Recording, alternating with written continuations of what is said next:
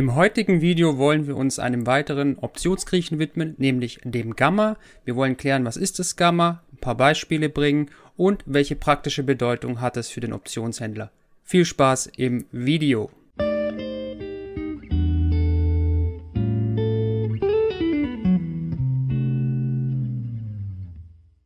Wie immer der obligatorische Risikohinweis. Wir machen keine Anlageberatung oder Rechtsberatung oder Steuerberatung. Das ist reine Unterhaltung, was wir tun. Ihr dürft ableiten, was ihr möchtet raus. Seid immer Herr über eure eigenen Entscheidungen, aber das kennt ihr ja.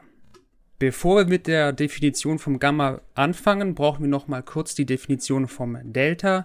Das Delta ist eine Sensitivitätskennzahl, die angibt, wie stark sich der Optionspreis ändert, wenn der Basiswert um eine Währungseinheit, also ein Euro oder ein US-Dollar, steigt oder fällt.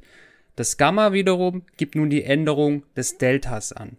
Und zwar beschreibt das Gamma, um wie viel sich das Delta ändert, wenn der Basiswert um eine Währungseinheit steigt. Das ist also eine Art Beschleunigungskennzahl, die einem zeigt, wie stark, wie schnell so eine ähm, Option sich beschleunigt in der Preisänderung. Wie verhält sich jetzt das Gamma? Zuerst schauen wir uns nochmal die Kurve des Deltas an. Da sehen wir, out of the money tendiert das Delta bei einem Call gegen 0, at the money 0,5 und in the money Richtung 1. Das Gamma wiederum sehen wir an dieser Kurve, das hat sein Maximum at the money. Da ist es am höchsten und flacht dann ab Richtung in the money und out of the money. Das ist recht wichtig, da gehen wir später nochmal in der praktischen Bedeutung drauf ein. Ein anderer wichtiger Punkt ist die Verbindung zwischen Gamma und der Restlaufzeit und zwar je geringer, also je kürzer die Restlaufzeit ist eines Optionskontrakts, desto höher ist das Gamma. Auch das ist später wichtig für die praktischen Bedeutungen vom Gamma. Nun mal noch ein klares Beispiel zur Veranschaulichung vom Gamma, wie sich das verhält. Wenn der Kurs des Basiswertes um eine Währungseinheit steigt, dann äh, wird die, der neue Optionspreis des Calls steigen, nämlich dem alten Delta plus dem Wert des Gammas. Ist klar, das läuft Richtung Geld in der Money und damit steigt der äh, Wert der Option.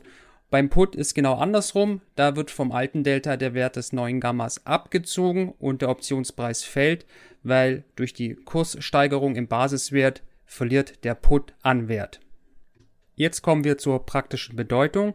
Da fangen wir mit dem ersten Beispiel an, und zwar zur Laufzeitwahl.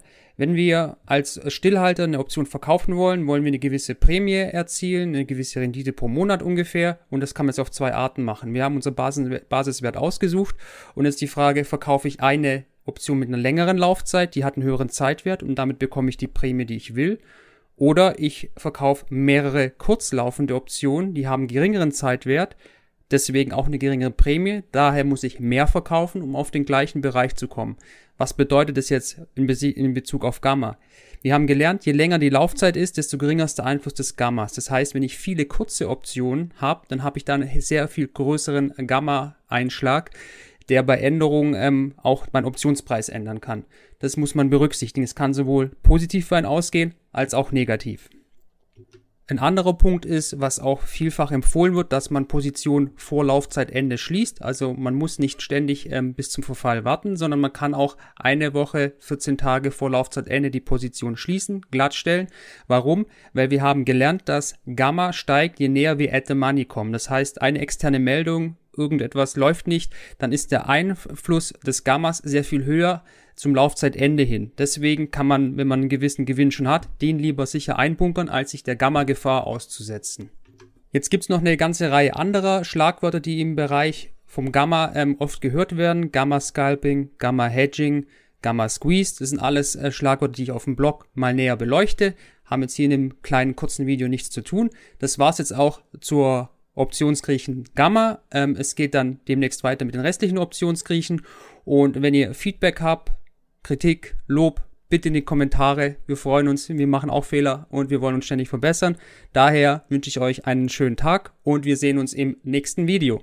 Wenn du auch mehr über den Optionshandel lernen willst, zum Beispiel, ob Optionen dir als Privatinvestor im Aktien- und ETF-Bereich irgendwelche Vorteile bringen, Kleiner Spoiler, das können sie. Oder wenn du regelmäßige Einnahmen erzielen willst durch Optionsprämien, dann schau doch mal bei uns auf dem Blog vorbei. Dort haben wir eine hundertprozentig kostenfreie neunteilige Artikelserie, wo wir unseren Werdegang im Bereich der Optionen dokumentiert haben. alles zu Optionen. Was ist eine Call-Option, was ist eine Put-Option? Welchen Broker sollte man wählen? Was für Strategien gibt es für Anfänger, die gut funktionieren? Wo muss man aufpassen? Und natürlich auch das leidige Thema der Steuern. Alles ist mit vielen Step-by-Steps hinterlegt, vielen Bildern und Screenshots und natürlich Videos, in denen wir in unseren Depots zeigen, was wir tun, dass ihr das möglichst anschaulich habt. Wir haben auch eine rege Telegram-Gruppe mit auch ein paar sehr erfahrenen Optionshändler drin, wo wir auch quasi über den Tellerrand hinausschauen und auch komplexere Strategien uns anschauen, so dass wir immer Neues lernen und immer mehr erfahren. Wenn das was für dich ist, dann guck doch mal vorbei, lese es dir durch. Wie gesagt, 100% kostenfrei. Ich verlinke es unten in den Show Notes. Und lass doch auch ein Feedback da. Hat es dir gefallen? Was fehlt dir? Wir wollen ja auch besser werden, deswegen ist uns jede Kritik auch recht. Und in diesem Sinne wünsche ich euch einen schönen Tag und wir sehen uns beim nächsten Video.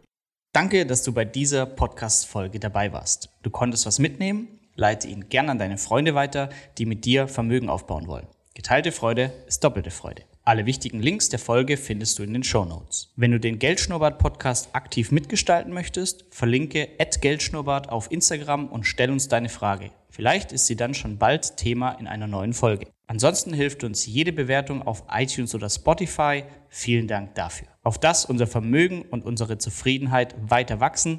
Bis zum nächsten Mal, dein Geldschnurrbart.